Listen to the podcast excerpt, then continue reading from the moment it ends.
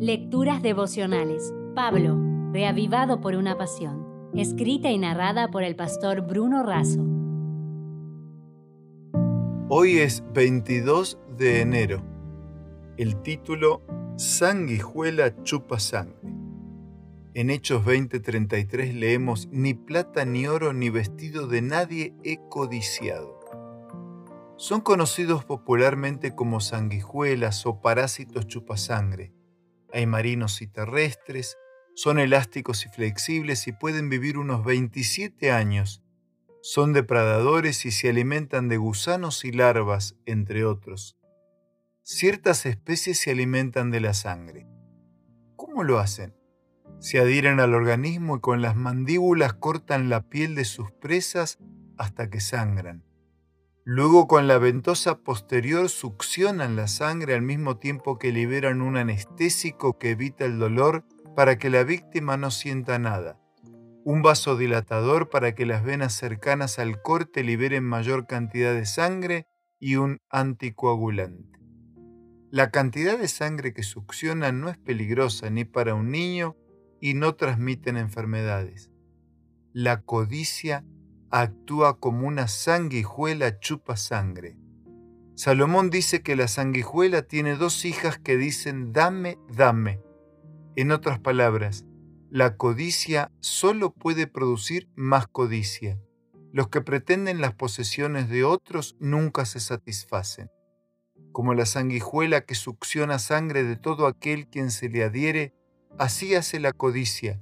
Siempre va a querer más y más de los demás en la lengua original del Nuevo Testamento significa deseo de tener más, es decir, un deseo ingobernable de consumir y controlar lo que otros tienen para poseer más de lo que ya tenemos. Pablo fue acusado de avaricia implicando que su pasión por la evangelización escondía el interés por los bienes materiales de los conversos. Él tenía derecho de pedir donativos por sus labores, pero no lo hizo. Con su notable influencia sobre la gente podría haber conseguido beneficios materiales y enriquecerse. Pero él sabía vivir modestamente y tener abundancia. Sabía contentarse cualquiera fuera su situación. Nunca obtuvo ganancia de los corintios ni dádiva de los filipenses. Él mismo se sostenía trabajando con sus manos sin permitir que lo sostuvieran. El mismo Pablo pone en claro que el amor al dinero es la raíz de todos los males. Por eso la codicia está condenada por el mismo decálogo. La avaricia es un pozo sin fondo que agota a la persona en un esfuerzo interminable por satisfacer sus necesidades sin llegar nunca a conseguirlo. Así declaró Eric Fromm.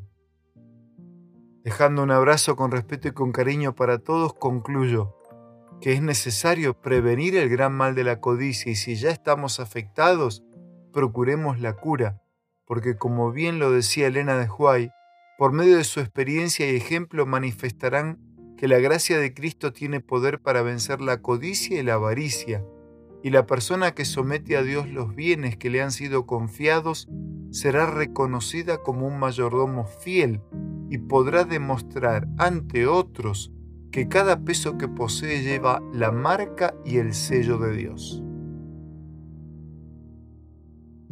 Si desea obtener más materiales como este, ingrese a editorialaces.com.